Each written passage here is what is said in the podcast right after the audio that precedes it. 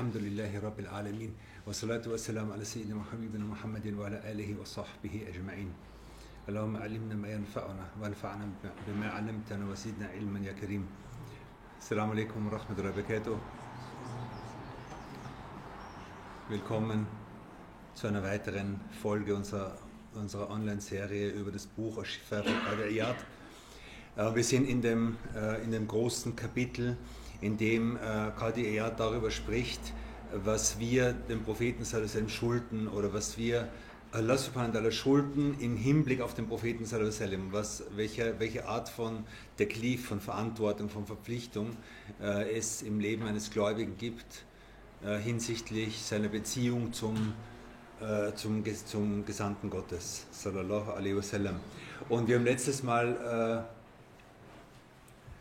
darüber gesprochen, dass, es, dass wir verpflichtet sind, diesen Propheten zu folgen, seiner Sunna zu folgen und äh, was, auch damit, was, was auch damit zu tun hat oder was darauf basiert, seine Sunna ernst zu nehmen und seine Lebensweise ernst zu nehmen und, äh, und, und die die, die Tatsache, dass er Vorbild für die Gläubigen ist, ernst zu nehmen und dass das die Tür zu Allah subhanahu ist.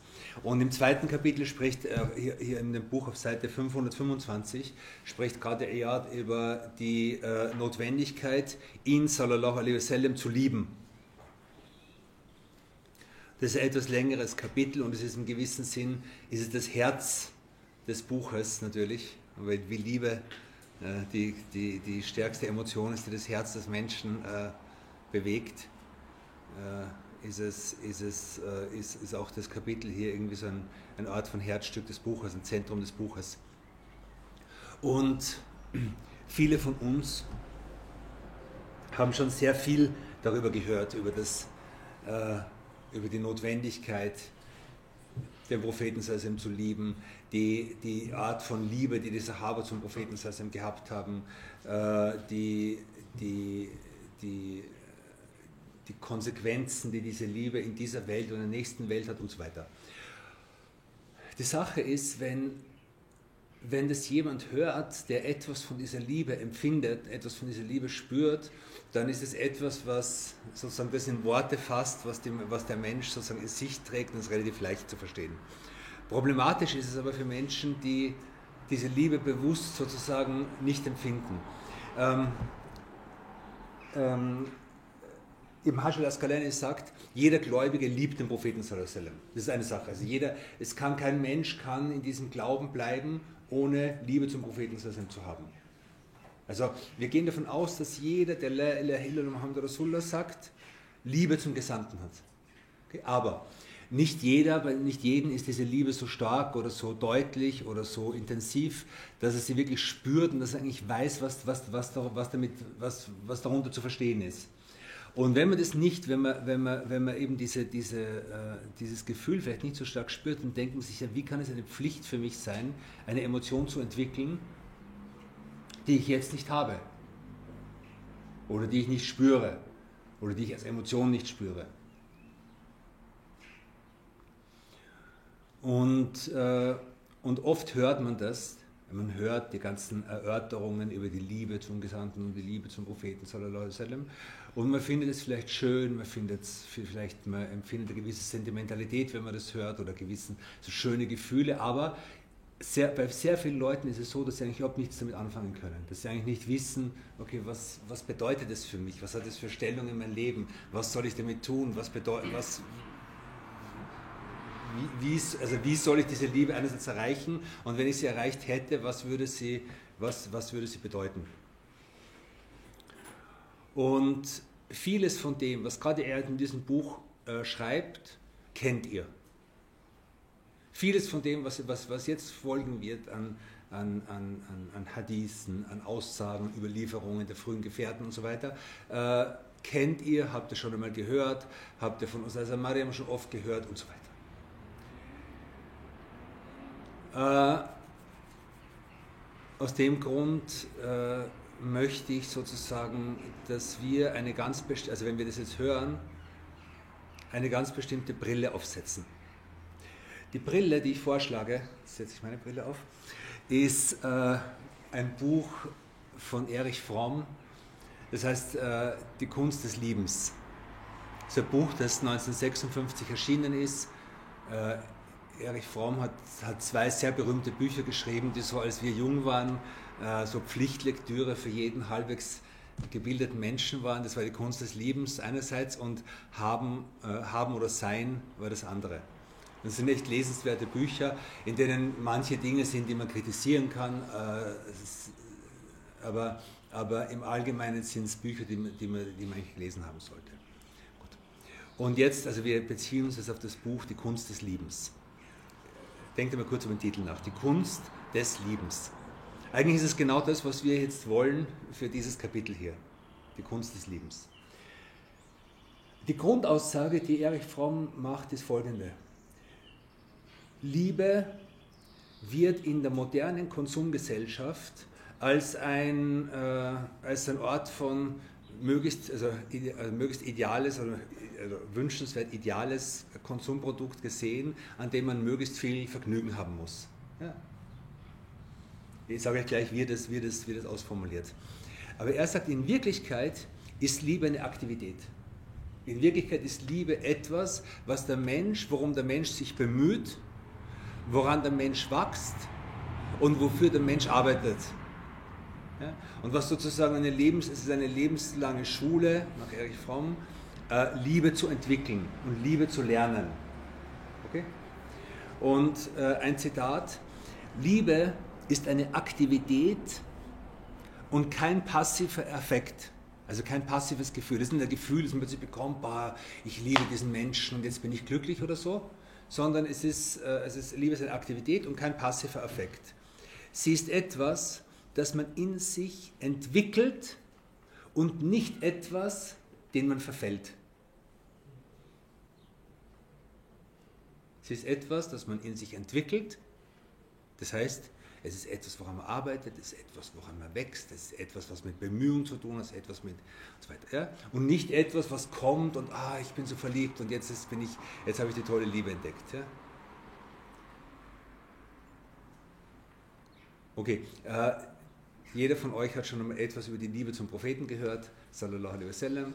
Äh, jeder, jeder von euch empfindet sie irgendwie, aber die meisten, glaube ich, nicht so stark, dass es wirklich bewegend ist und dass es wirklich relevant ist im Leben vielleicht oder, oder oft nicht relevant ist im Leben. Und äh, mein, mein Vorschlag ist, dass wir eben das Kapitel lesen mit der Erich Fromm-Brille jetzt. Ja, es, ist kein, es, ist kein, es, ist, es ist nicht etwas, dem man verfällt. In dem Sinn, dass es nicht etwas so, ich denke mal, boah, eigentlich müsste ich jetzt so eine Emotion haben, dass ich den Propheten voll liebe und eigentlich nichts anderes mehr will, sondern es ist etwas, das man in sich entwickelt, für das man arbeitet, für das man, auf das man hin, hinzusteuert und so weiter. Okay? Und, äh, und Erich Fromm sagt, wie gesagt, dass Liebe in der modernen kapitalistischen Gesellschaft vollkommen falsch verstanden wird und deshalb die Leute sozusagen also diese Kunst des Liebens verlernt haben. Und das ist sozusagen eine der, ich meine, es ist ein sehr gesellschaftskritisches Buch, es ist eine der vielen Fähigkeiten, die einfach verloren gehen für, für die Menschen, die durch die, durch, durch die sozusagen in der Konsumgesellschaft verloren gegangen sind. Und, äh, und dass am Ende sozusagen Liebe zu einer Karikatur wird. Also dass der Begriff Liebe zu einer vollkommen falschen vollkommen falsche Vorstellung gibt von dem, was Liebe eigentlich ist. Ja? Er sagt, das eine ist Liebe als sexuelle Befriedigung, ja? als, als, als gegenseitige sexuelle Befriedigung. Das, das ist, ein, das ist ein, eine Idee, ja? die man auch oft genug hört. Ja? Wie, könnte man, wie könnte man Liebe verbieten? Ja? Bestimmten Zusammenhängen. Ja? Äh, dann die zweite Idee ist, Liebe ist, dass zwei Menschen ein perfekt funktionierendes Team bilden so Selbstoptimierungsdings. Ja? So, wir optimieren uns beide gegenseitig selbst und sind unser perfektes Team, das dann irgendwie ihr ideales Produkt liefert. Vielleicht noch ein ideales Kind oder so oder wie auch immer. Ja? Okay? Also, und das dritte, die dritte Illusion, die, die über die Erich Fromm schreibt, die ist auch interessant ist, dass man Liebe verwechselt mit einer Liebesbeziehung, in der man es genießt, geliebt zu werden. Also dass man sozusagen, dass man Liebe damit verwechselt mit dem Gefühl, ich will geliebt werden. Und dass man immer, und, und das, was, was Erich Fromm anspricht, ist sozusagen immer dieses, dass der Mensch sich bemüht zu lieben, aktiv zu lieben und nicht darauf wartet, geliebt zu werden. Und das geliebt werden ist sozusagen eine Art von, ich konsumiere die Liebe von anderen. Klar? Gut. Und er sagt, die, wenn jetzt ein Mensch sozusagen sich um diese Kunst des Liebens wieder erlernen will, braucht er einige Dinge. Eine Sache ist Selbstdisziplin. Der Mensch, der lieben will, braucht Selbstdisziplin, muss lernen, sich selbst zu disziplinieren. Und jeder, der verheiratet ist, weiß, wie viel Selbstdisziplin eine Ehe braucht. Richtig? Zweite Sache ist Konzentration. Refrain spricht von Konzentration. Was meint er damit? Er meint die Fähigkeit, alleine sein zu können. Nicht in jeder Sekunde, in der man alleine ist, Musik anschalten zu müssen, den Fernseher anmachen zu müssen und so weiter. Also vom Internet war damals noch nicht die Rede, es ist 1956 erschienen. Aber ich meine, was 1956 war und was jetzt ist, ist natürlich, also jetzt ist es die Konzentrationslosigkeit, die Erich Fromm kritisiert, ist jetzt in einem extremen, in einem extremen Dings. Aber die, sozusagen, er sagt einfach, ein Mensch muss sozusagen selbst einfach balanciert sein, muss sich selbst aushalten können, um jemanden lieben zu können, muss Ruhe aushalten können, um mit jemandem ins Gespräch zu kommen und so weiter. Dritte Dings ist Geduld. Und auch das sagt er sozusagen etwas, was in der kapitalistischen Gesellschaft verloren geht, weil man jetzt das Gefühl hat, ich will alles und das sofort und schnell. Und Geduld geht verloren, aber Geduld brauche ich für Liebe.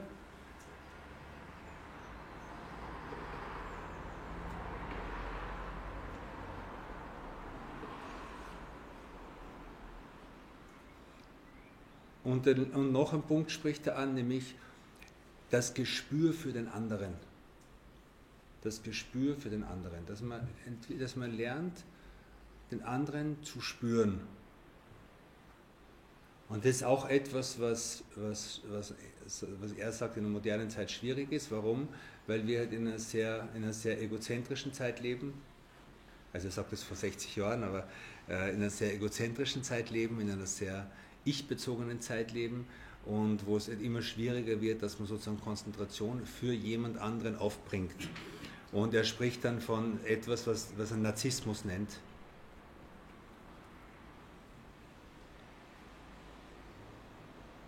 Narzissmus ist so ein interessantes Wort. Er, er, er bringt das, er bringt das an, an einem lustigen Beispiel. Also er erwähnt Narzissmus an einem ganz lustigen Beispiel. Und zwar, er sagt, also Narzissmus sieht so aus, jemand ruft beim Arzt an und sagt, ich brauche einen Termin. Okay? Da, ich brauche schnell möglich einen Termin. Der Arzt sagt, okay, morgen habe ich was frei. Dann sagt die Person, verstehe ich nicht, ich wohne doch nur fünf Minuten entfernt. Überleg dir mal das, das die Situation. Also ein Mensch, der nicht fähig ist, nachzudenken, dass vielleicht der Arzt irgendwas haben könnte, sondern ich bin doch nur fünf Minuten, ist doch, also alles aus der Ich-Perspektive zu sehen. Fußnote dazu. Äh, es gibt eine narzisstische Persönlichkeitsstörung äh, und das ist ein, ein Syndrom, das Psychologen und Psychiater und so weiter, also Tiefenpsychologen, erkennen können, diagnostizieren können und vielleicht behandeln können, weiß ich nicht. Okay? Das ist eine ernsthafte psychiatrische Störung. Okay?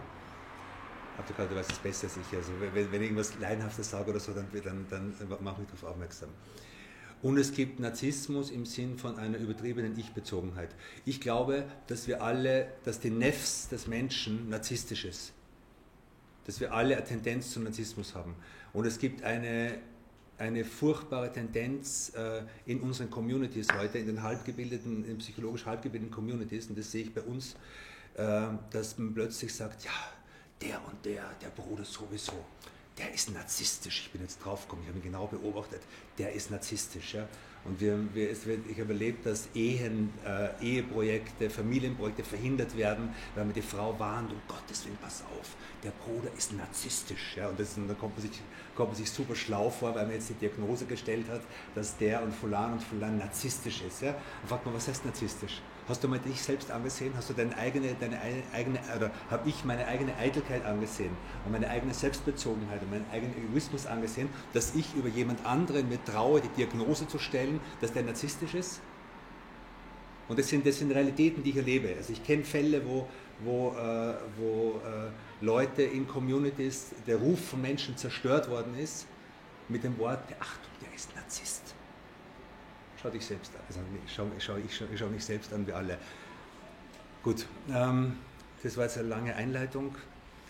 Äh, der, langen, der langen Rede kurzer Sinn oder der, der Kern des Ganzen ist, Liebe ist eine Eigenschaft, eine Kunst, eine Fertigkeit, die der Mensch entwickeln kann, die der Mensch lernen muss. Und Liebe ist nach Erich Fromm etwas, was sozusagen in der modernen Gesellschaft sozusagen schwer zu erlernen ist, weil sozusagen die allgemeine Tendenz dagegen, dagegen ist. Okay? Also gegen, diese, gegen die Entwicklung dieser Eigenschaften ist. Ja? Gut. Und einfach nur diese Brille. Wir setzen diese Brille auf. Liebe ist etwas Aktives und nicht ein Gefühl, das dann übermannt. Okay?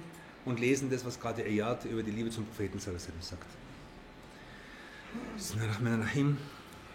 Über die Notwendigkeit, ihn zu lieben. Ja?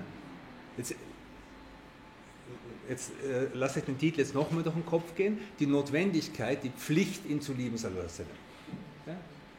Wenn ich erwarte, dass Liebe ein Gefühl sein muss, dann sage ich, es macht eigentlich keinen Sinn, dass es verpflichtend ist für uns. Wenn ich sage, Liebe ist etwas, auf das ich aktiv hinarbeiten kann, dann ist, die, dann ist es eine Pflicht für den Gläubigen, aktiv auf die Liebe zum Propheten sallallahu alaihi wasallam hinzuarbeiten, diese Liebe zu entwickeln, diese Liebe zu pflegen, diese Liebe zu hegen in sich. Allah der Erhabene sagt, sprich, wenn euch eure Väter und Söhne und eure Brüder und Frauen und eure Verwandten und das Vermögen, das ihr erworben habt und die Geschäfte, um deren Verlust ihr fürchtet und die Wohnstätten, an denen ihr hängt, lieber sind als Allah und sein Gesandter und der Einsatz für seine Sache, dann wartet nur, bis Allah mit seiner Entscheidung kommt. Und die Ungehorsamen leidet Allah nicht recht. Dies allein sollte als Ansporn und Hinweis, als Beleg und Beweis für die Notwendigkeit, den Propheten Sallallahu zu lieben, genügen. Und es sollte ausreichen zu zeigen, dass dies eine Pflicht von größter Bedeutung ist, die zu erfüllen ihm geschuldet wird. Wo ist der Punkt hier? Wenn all das, wenn die ganze Dunja mit all, all diesen Dingen, materieller Reichtum, sozialer Reichtum und so weiter, euch lieber ist als Allah und sein Gesandter und der Einsatz auf seinem Weg. Denn Allah subhanahu wa ta'ala tadelt jene, die ihren Besitz, ihre Familien und Kinder mehr lieben als Allah und seinen Gesandten. Und er droht ihnen mit seinen Worten, dann wartet, bis Allah mit seiner Entscheidung kommt. Das heißt, es ist eine ernste Sache. Ja? Diese, diese Liebe zu vernachlässigen, ist etwas, was sozusagen mit, mit, mit einer Drohung hier verbunden ist. Mit einer, mit einem göttlichen mit, ein, mit, ein, mit, ein, mit, einer, mit einer Drohung von Allah subhanahu. Schließlich bezeichnet er sie dann am Schluss des Verses als Ungehorsame und verkündet ihnen, dass sie zu denen zählen, die ihre geleitet sind und die Allah nicht recht leitet.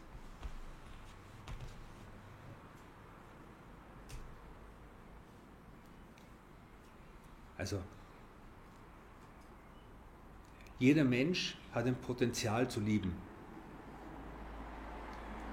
Und der Gläubige und die, Gläubige, die gläubigen Menschen wissen, dass der Prophet wasallam liebenswert ist. Okay? Aber die Entwicklung dieser Liebe, die Pflege dieser Liebe, das bewusste Erleben dieser Liebe, die Stärkung dieser Liebe, ist etwas, was in sich eine religiöse Pflicht ist. Von Sayyidina Anas wird, wird berichtet, dass der Prophet sagte, keiner von euch glaubt wirklich, bis er mich mehr liebt als seine Kinder, seinen Vater und die Menschen allesamt. Und entsprechend ist wieder von Abu Huraira berichtet. Anas berichtete, an, berichtete von Allahs Gesandten auch, dass jener sagte, drei Dinge lassen denjenigen, der darin seine Zuflucht sucht, die süße wahren Glauben schmecken. Drei Dinge lassen äh, den Menschen die Süße des Glaubens schmecken. Nämlich dass Allah und sein Gesandter ihm lieber sind als alles andere. Das Interessante hier ist, dass die Liebe zu, zu Allah subhanahu und die Liebe zum, zum Propheten hier ein Paket sind, ein Gesamtpaket, ja, die nicht voneinander zu trennen sind. Dass er einen Menschen einzig und allein um Allahs Willen liebt. Das heißt, auch die Liebe zu Menschen können wir bewusst pflegen, wir können die Absicht dieser Liebe reinmachen. Wir können die, wir können, also Liebe kann, Liebe kann äh, selfish, wie sagt man, äh, selbstbezogen, egoistisch werden. Und Liebe kann auf ein hohes Ziel hinsteuern, kann verbunden sein mit der Liebe zu Allah subhanahu ja? und, äh, und, und hier ist gesagt, dass, dass einerseits dass Allah, und, dass Allah und sein Gesandter im Liebe sind, ist alles andere. Zweitens, dass er die Menschen liebt für Allah subhanahu wa ta'ala, das heißt, dass er zu den Menschen eine hohe Liebe entwickelt und dass es genauso verabscheut, in den Kuffer zurückzufallen, wie es verabscheut, ins Feuer geworfen zu werden. Das heißt, dass, dass, dass, dass er lernt, innerlich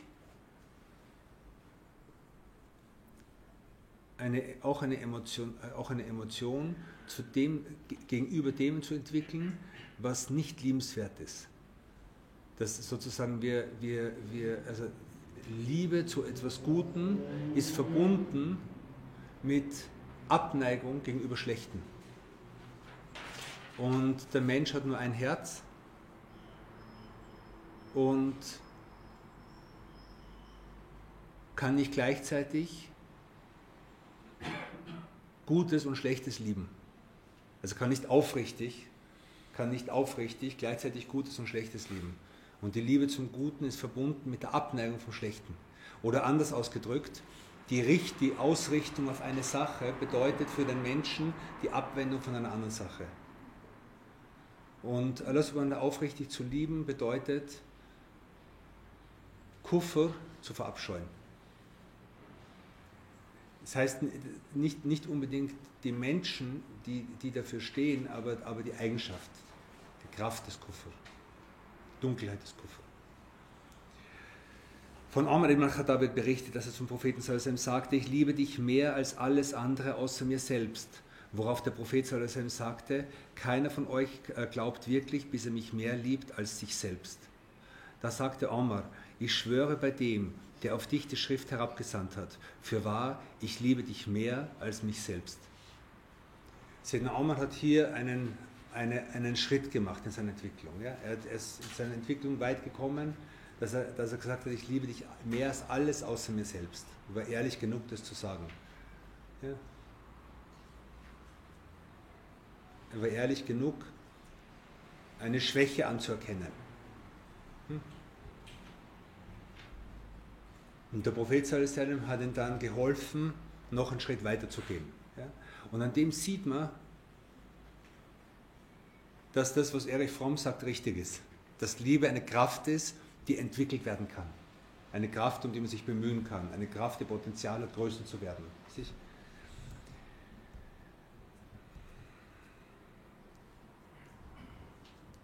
Und darauf sagte der Prophet sallallahu alaihi wasallam, jetzt hast du die Wahrheit gesprochen, O Omar.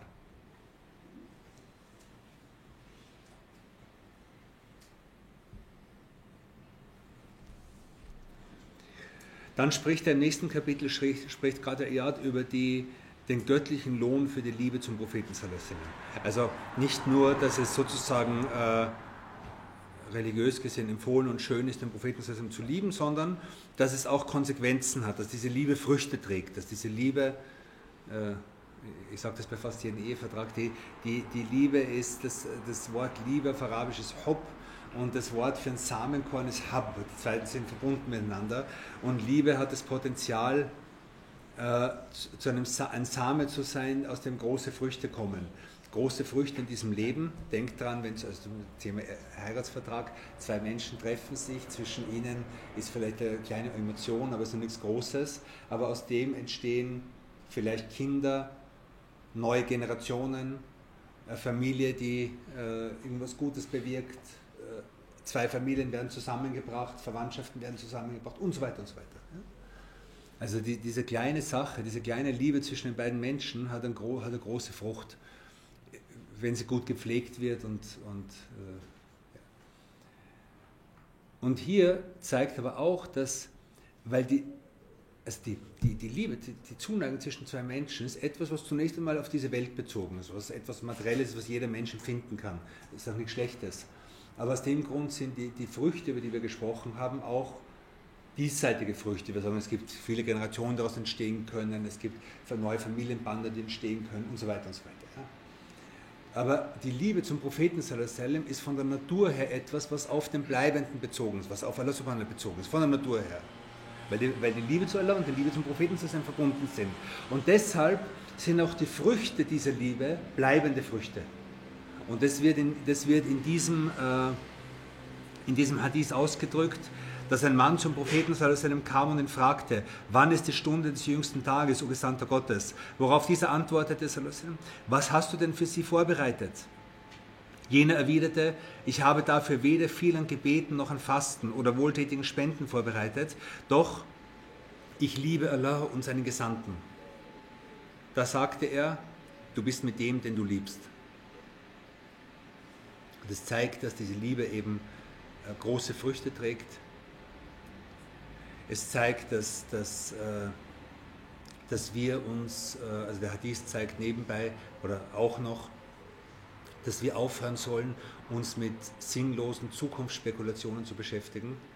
Ja, also wann ist die Stunde, ist natürlich hier eine, eine ehrliche Frage, eine aufrichtige Frage. Aber der Prophet zeigt ihm auf liebevolle Weise, dass dieses Wann nicht der Punkt ist, sondern die Vorbereitung darauf. Und der, der, das ist der kollektive jüngste Tag, der, der, der, jüngste Tag ist der kollektive Tod. Und das Gleiche gilt für den individuellen Tod. Äh, wann werden wir sterben? Was wird meine Zukunft sein? Wie lange werde ich leben? Wie werde ich leben? Und so weiter. Und all das ist unwichtig. Ja? Also weder ist, es, weder ist es für mich selbst wichtig, nachzudenken, äh, wann ich sterben werde, noch braucht man irgendwelche Prognosen für andere Leute äh, stellen, die vielleicht krank sind oder von denen man glaubt, dass sie krank sind, wie auch immer, und sagt, der und der hat jetzt noch so und so lang zu leben oder so. Das sind alles sinnlose, sinnlose Dinge. Wichtig ist, was bereiten wir für diese Zeit vor und, äh, und was machen wir in diesem Leben. Und eine der Dinge, die wir, die, die wir tun können, ist, diese Art von Liebe zu pflegen und diese Art von Liebe zu, zu, zu stärken in unseren Herzen und sie bedeutungsvoll werden zu lassen.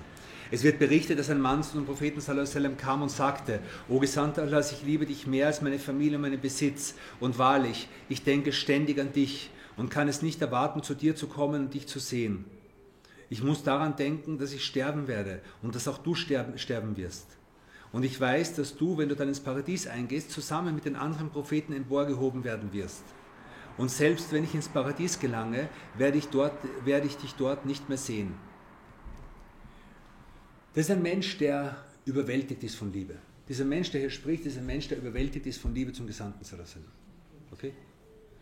Und die meisten von uns empfinden das nicht, diese Art von, von Emotion, von Trauer, von, von, von, also von emotionaler Liebe zum Propheten Sallallahu und dennoch sollen wir hören drüber. Warum?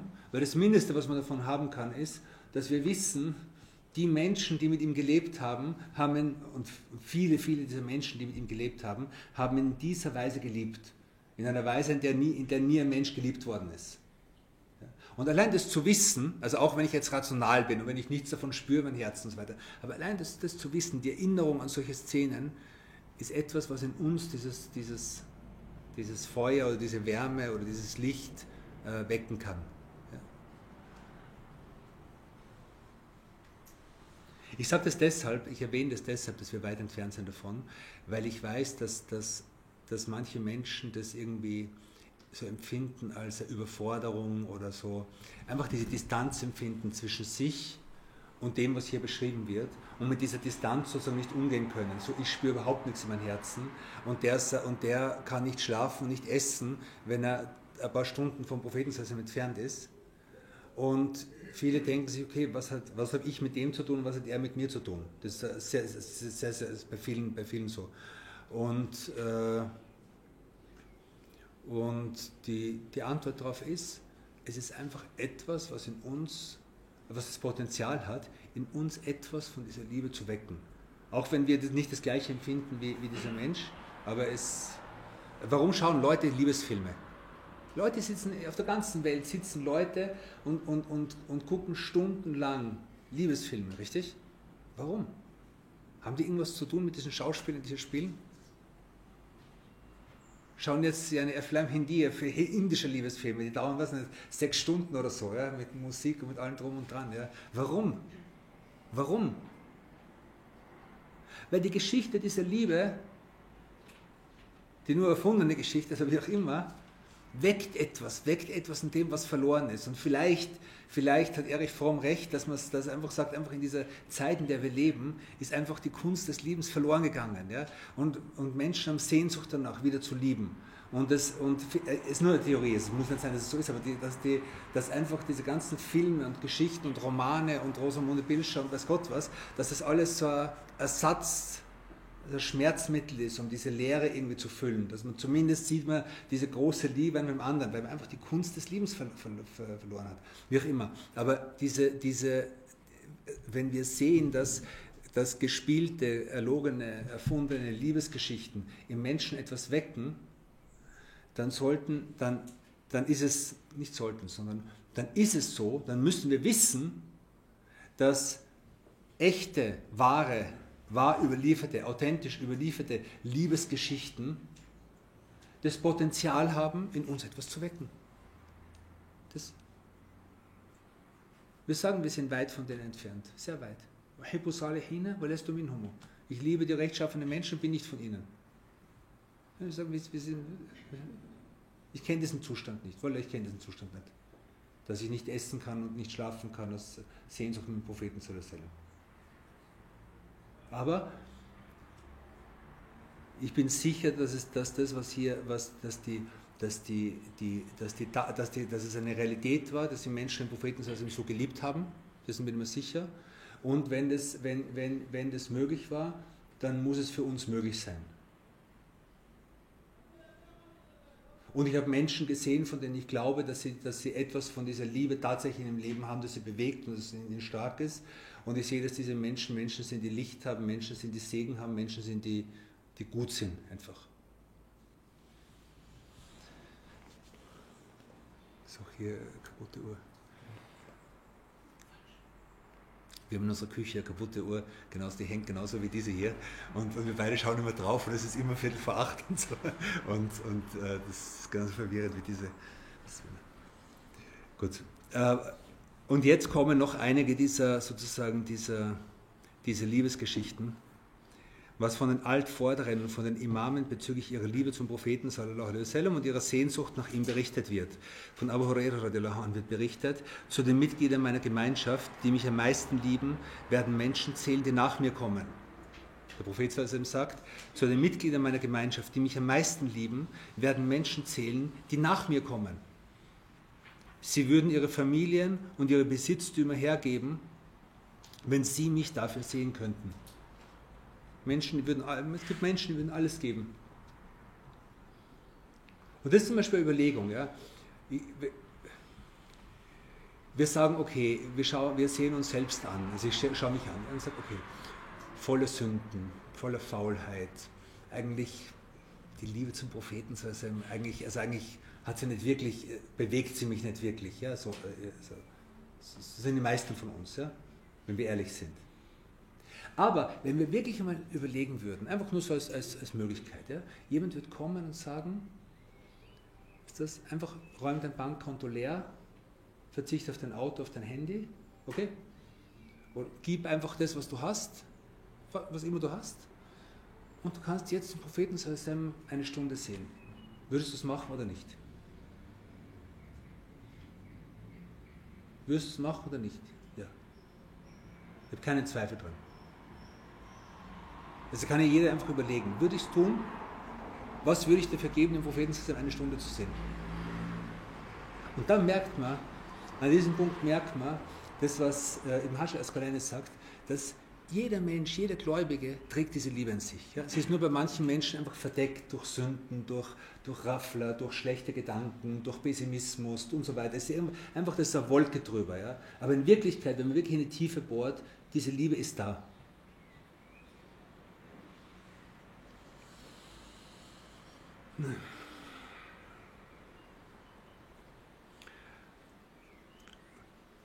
Abd bin Khalid ibn Madam berichtete, Khaled ging niemals zu Bett, ohne sich seiner Sehnsucht nach dem Gesandten Allah sowie dessen Gefährten von den Muhajirun, Muhajirun und Ansar zu erinnern, wobei er ihre Namen aufzählte. Also er, er, er, jedes Mal, wenn er schlafen ging, hat er einerseits redet über den Propheten sallam, aber er redete auch über die, über die Gefährten, über die, über die, über die Ansar äh, dabei pflegt er zu sagen, Sie sind meine Wurzeln und meine Äste, und mein Herz sehnt sich nach Ihnen. Mein Verlangen nach Ihnen dauert nun schon so lange an, o oh Herr. Lass es schnell gehen, nimm mich zu dir, bis in der Schlaf bemannte. Als Ali ibn Abi Talib gefragt wurde, Radio Lohan, das ist auf Seite 530, ich, äh, wie, wir beim letzten Mal schon gesagt haben, ich nehme jetzt ein, einzelne Stellen, obwohl alle wichtig sind, aber einfach, es ist, es ist zu lang für einen Online-Unterricht einmal in der Woche. Als Ali ibn Abi Talib einmal gefragt wurde, wie war eure Liebe zum Gesandten Allah sallallahu alaihi wasallam, antwortete er, ich schwöre bei Allah, wir liebten ihn mehr als unseren Besitz, unsere Kinder, unsere Väter und unsere Mütter und mehr als kühles Wasser beim quälendsten Durst. اللهم صل على سيدنا محمد und dann spricht er noch über die Anzeichen der Liebe zum Propheten zu selber. Also wenn wir sagen, wann merkt, wann, also wie, wie drückt sich diese Liebe im Leben eines Gläubigen aus? Was sind, die, was sind die Zeichen dafür, dass diese Liebe, nicht dass sie da ist, aber dass sie bedeutsam wird, dass sie Wirkung entfaltet, dass sie, dass sie wirklich das Leben prägt? Äh, an erster Stelle äh, steht, dass man ihm nacheifert, seine Sunna praktiziert, seinen Wörtern und Taten folgt, seinen, Geborten, seinen Geboten gehorcht, das von ihm Verbotene unterlässt und sein ganzes Verhalten, sowohl in dem, was leicht ist, als auch in Schwierigkeiten, in angenehmen ebenso wie in unangenehmen Angelegenheiten, an den Geliebten ausrichtet. Das ist das, was wir letztes Mal besprochen haben. Dies findet sich bezeugt in den Worten des Erhabenen, sprich, wenn ihr Allah liebt, so folgt mir, dann wird Allah euch lieben. Und äh, dann sagt er, und dass man, dass man das, was der Prophet ihm gesagt hat, seinen eigenen Gelüsten und seinen eigenen Begierden voranstellt. Und er soll uns helfen, das zu tun. Von einer Siebenmeile wird berichtet, dass es, äh, vielleicht ganz kurz hier, ähm, was haben wir vorher gesagt? Was sagt Erich Fromm über die Liebe? Die erste Sache, die Liebe braucht, ist, der, der erste praktische Schritt zur Liebe, Selbstdisziplin. Selbstdisziplin. Und das ist Selbstdisziplin. Den, den Geboten zu gehorchen, der Sunna zu folgen, den Propheten zu folgen, das ist Selbstdisziplin. Richtig?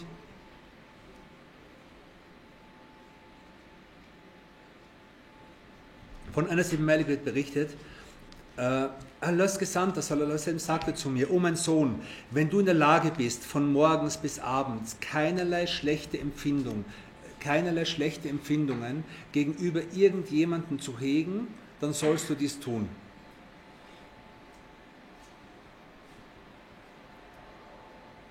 Und dann sagte er, O mein Sohn, dies gehört zu meiner Sunna und wer meine Sunna zum Leben erweckt, der liebt mich.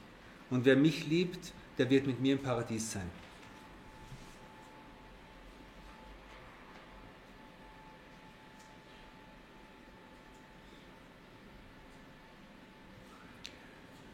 Wir haben gesagt, dass, dass, dass äh, also Selbstdisziplin ist ein Schritt zur Liebe. Was anderes ist dieses Selbst, also Geduld nennt Erich Fromm das, diese, oder die, äh, diese Art von Achtsamkeit, dass man lernt, mit sich selbst zu leben, dass man lernt, sich selbst zu stärken, dass man sel sich selbst sozusagen zu reinigen. Ja? Und das sehen wir hier in dem Hadith. Wenn du, wenn du fähig bist, schlafen zu gehen, ohne gegen irgendjemand anderen schlechte Empfindungen zu heben, dann tu das. Ja? Die Liebe beginnt nicht dort, wo der andere gut zu dir ist, sondern die Liebe ist dort, wo du rein gegenüber den anderen bist. Richtig?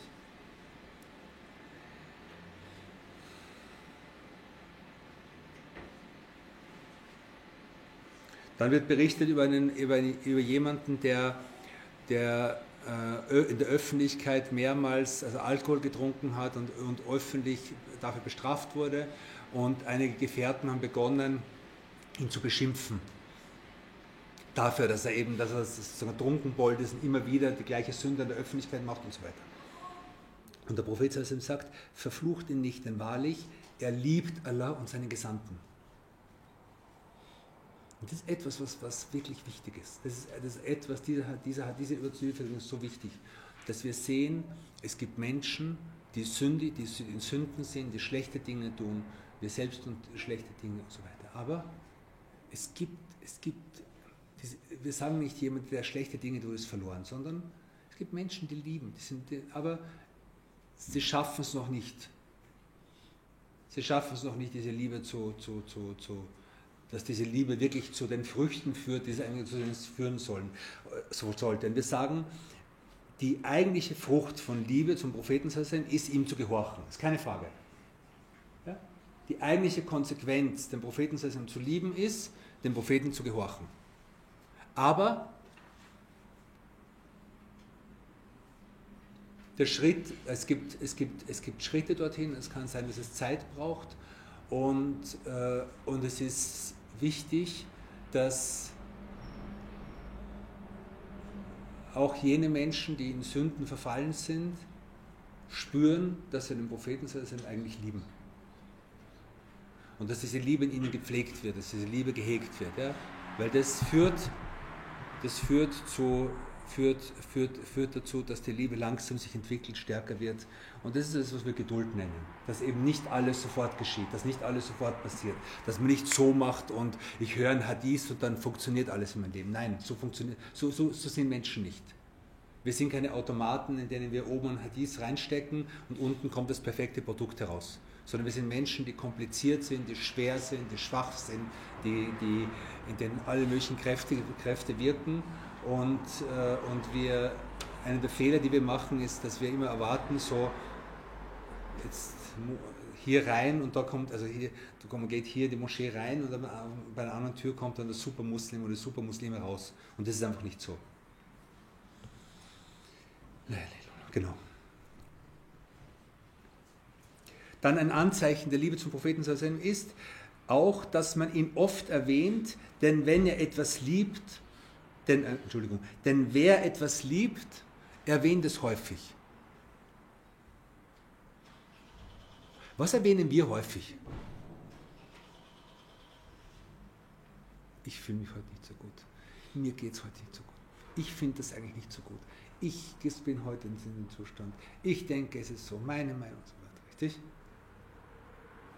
Also ich denke, dass, dass, die, dass die meisten Erwähnungen, die wir haben, ist ich, ich, ich, ich. Warum? Weil wir unser Ich lieben. Alhamdulillah. Warum Alhamdulillah? Dass wir sehen, wir sind fähig zu lieben. Sind fähig zu lieben. Aber wenn du fähig bist, dein Ich zu lieben, dann sollst du auch fähig sein, was Besseres zu lieben, richtig?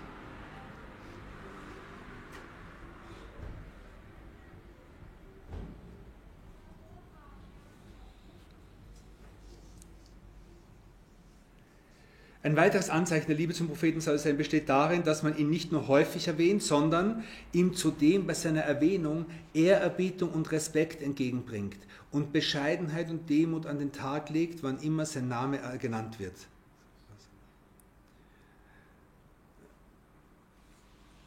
Ishaq Dujibi sagte, wann immer die Gefährten den Propheten nach seinem Dahinscheiden erwähnten, also wenn, wenn immer sie über ihn sprachen, die Sahaba, waren sie erfüllt von Demut. Sie bekamen eine Gänsehaut und sie begannen zu weinen.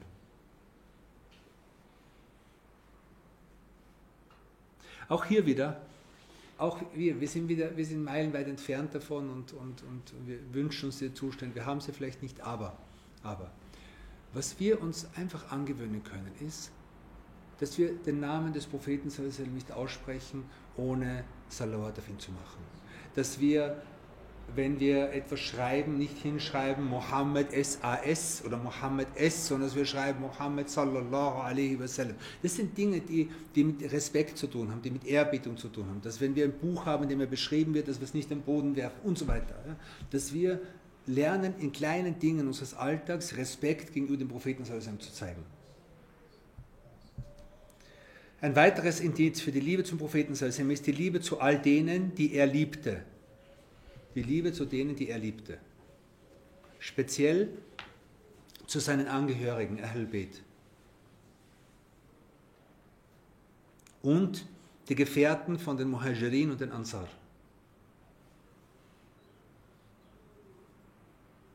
Ahl Sunnah wal Jama'ah hat das Glück und die Gnade und das Geschenk von Allah subhanahu wa ta'ala, dass, oder wir als Ahl Sunnah haben das, haben das große Glück und das große Geschenk, ja, Rabb, dass wir diese beiden Gruppen lieben und ehren.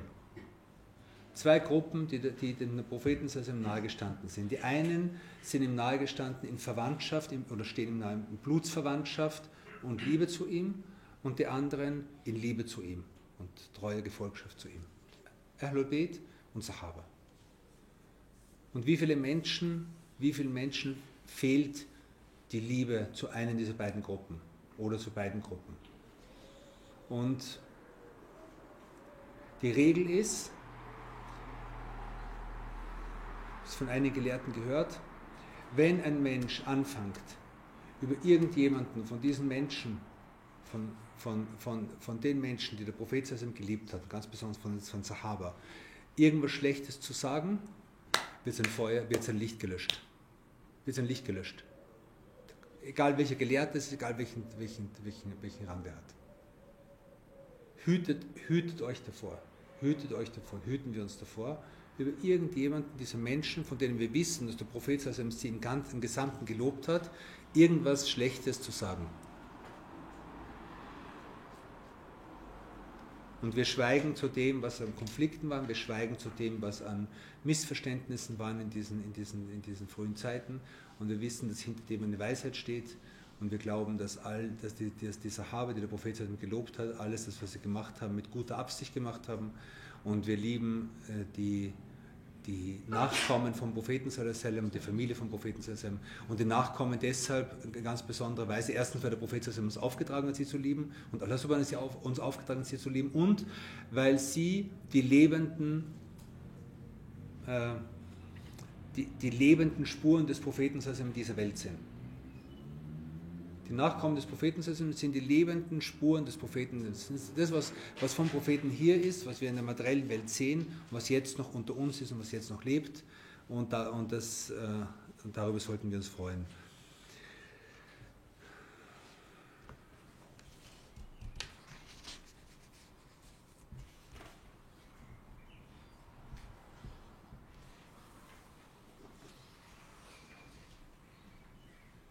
Ein anderes Zeichen zur Liebe zum Propheten ist die Liebe zum Koran. Die Liebe zum Koran ist ein, ist ein Anzeichen der Liebe zum Propheten, den er gebracht hat und durch den er Recht leitete und selbst Recht geleitet wurde und dessen Charakter er annahm, so dass Aisha anha sagte, sein Charakter war der Koran oder er war ein, ein, ein wandelnder Koran.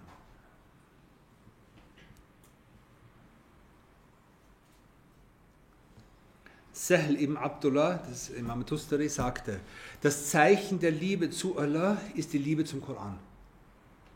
Das Zeichen der Liebe zu Allah ist die Liebe zum Koran. Das ist uns das schenken.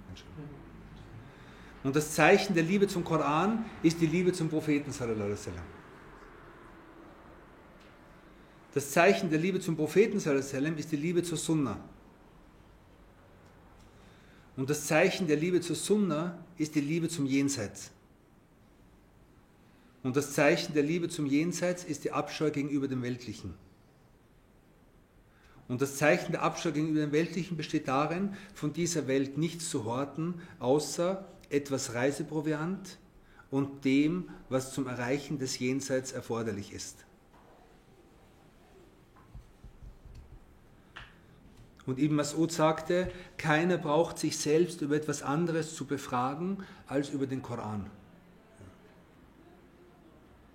Keiner braucht sich selbst über etwas anderes zu befragen als über den Koran. Wenn er den Koran liebt, dann liebt er Allah und seine Gesandten.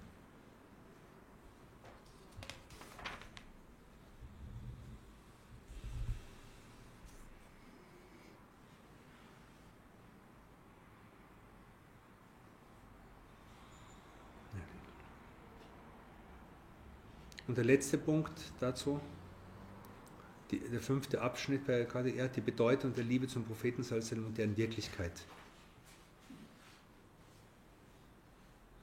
Und er zitiert jetzt unterschiedliche Aussagen von Gelehrten, die gefragt worden sind, was bedeutet Liebe, was bedeutet Liebe zum Propheten. Das die sagen uns unterschiedliche Dinge, zum Beispiel, die Liebe besteht in ständigem Gedenken an den Geliebten. Also ständig sich an den Geliebten zu erinnern, äh, bedeutet Liebe. Sie besteht darin, den Geliebten sich selbst und allen anderen vorzuziehen. Ithar al-Mahbub. Äh, Liebe ist die Neigung des Herzens zur Harmonie mit dem Geliebten und so weiter. Und jetzt sagt er, die meisten der vorhergehenden Aussagen beziehen sich allerdings mehr auf die Früchte der Liebe als auf ihre Wirklichkeit. Die Wirklichkeit der Liebe besteht in, einer, in der Neigung des Menschen zu dem, was er als mit seinem Wesen angenehm in Einklang stehend empfindet. Also er sagt, die Wirklichkeit von Liebe ist, dass du etwas siehst oder etwas weißt oder etwas spürst und das als angenehm und im Einklang mit deinem Wesen empfindest. Und das ist Liebe. Okay? Kennt man in der Liebe zu Menschen, richtig? Zum einen auf dem Verlangen verschiedener Formen von Genuss, wie die Liebe zu einem schönen Anblick, einer angenehmen Stimme, einer köstlichen Speise oder eines Getränks, zu dem man sich hingezogen fühlt, weil sie als angenehm empfunden werden. Und das ist was Bedeutsames. Warum? Weil jeder weiß zum Beispiel, äh, einen Menschen, den man liebt, äh, zum Beispiel man sieht sich ein Foto an oder man hat das, das, das Bild von dem Menschen im Kopf, wo, wo es eigentlich, es ist nicht die, das Fleisch und die Knochen, die man liebt, aber, aber die, die, die, die, die Schönheit, die man empfindet, ist etwas, was sozusagen Liebe weckt. Zum anderen kann dieser angenehme Einklang auf dem Erleben von Genuss angesichts edler innerer Eigenschaften welche vom Verstand und vom Herzen empfunden werden, beruhen, wie dies bei der Liebe zu den Rechtschaffenen, den Gelehrten und jenen, die das Rechte gebieten, sowie jenen, von denen ein trefflicher Lebenswandel und gute Werke überliefert sind, der Fall ist. Also man hört über gute Menschen.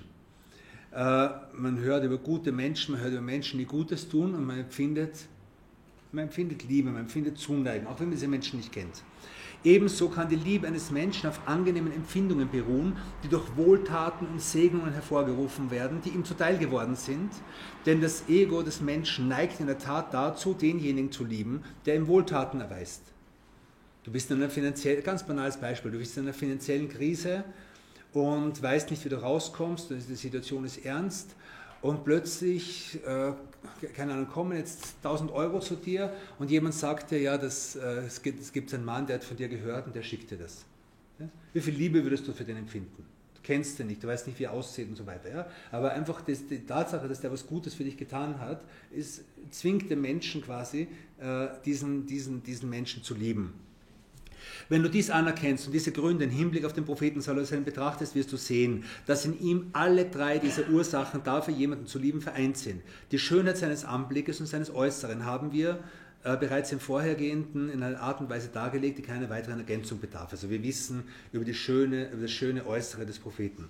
Was seine Wohltaten und Segnungen für die Mitglieder seiner Gemeinschaft betrifft, wurde ebenfalls bereits abgehandelt, wie Allah subhanahu wa ihn mit den Eigenschaften des Mitgefühls gegenüber ihnen sowie der Barmherzigkeit, der Rechtleitung, des Mitleids für sie, des Bemühens, sie vor dem Höllenfeuer zu bewahren, beschreibt und sagt, dass er, sallam, im Koran, dem Gläubigen gegenüber mitfühlend und barmherzig ist. Der Prophet ist mit dir mitfühlend und barmherzig. Dann eine Barmherzigkeit für die Welten, ein Verkünder froher Botschaft und Warner und rufe zu Allah mit seiner Erlaubnis und eine hellstrahlende Leuchte und er leitet sie auf dem geraden Weg. Und welche Wohltat könnte, könnte größer und bedeutender sein als die Wohltaten des Propheten sallallahu alaihi wasallam für die Gläubigen?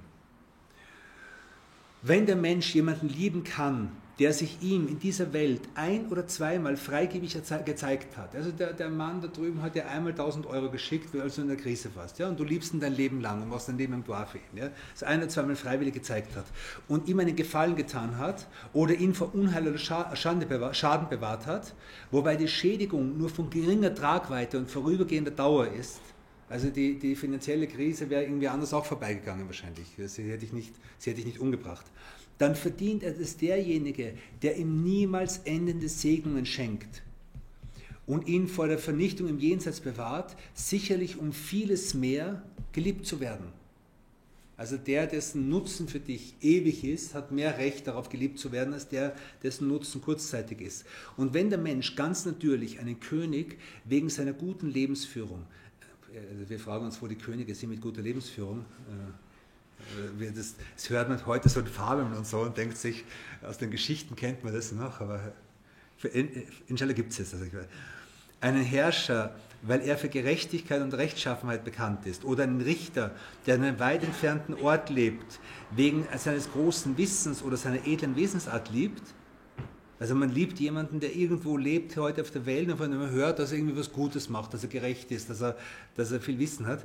Dann gebührt demjenigen, der all diese Qualitäten in absoluter Vollkommenheit besitzt, sicher umso mehr, dass man ihn liebt und ihm gegenüber Zuneigung empfindet. Und zu Recht sagte Ali radiallahu an, Wer ihn begegnete, verspürte Ehrfurcht. Wer Zeit mit ihm verbrachte und ihn kennenlernte, liebte ihn, sallallahu alaihi wasallam. Das wollen soll uns helfen, diese Liebe zu pflegen und diesen Weg zu gehen und von, von der Dunkelheit unserer, unserer Eigenliebe zu, der, zu dem Licht der Liebe, zum, zu dem zu kommen, was verdient, geliebt zu werden.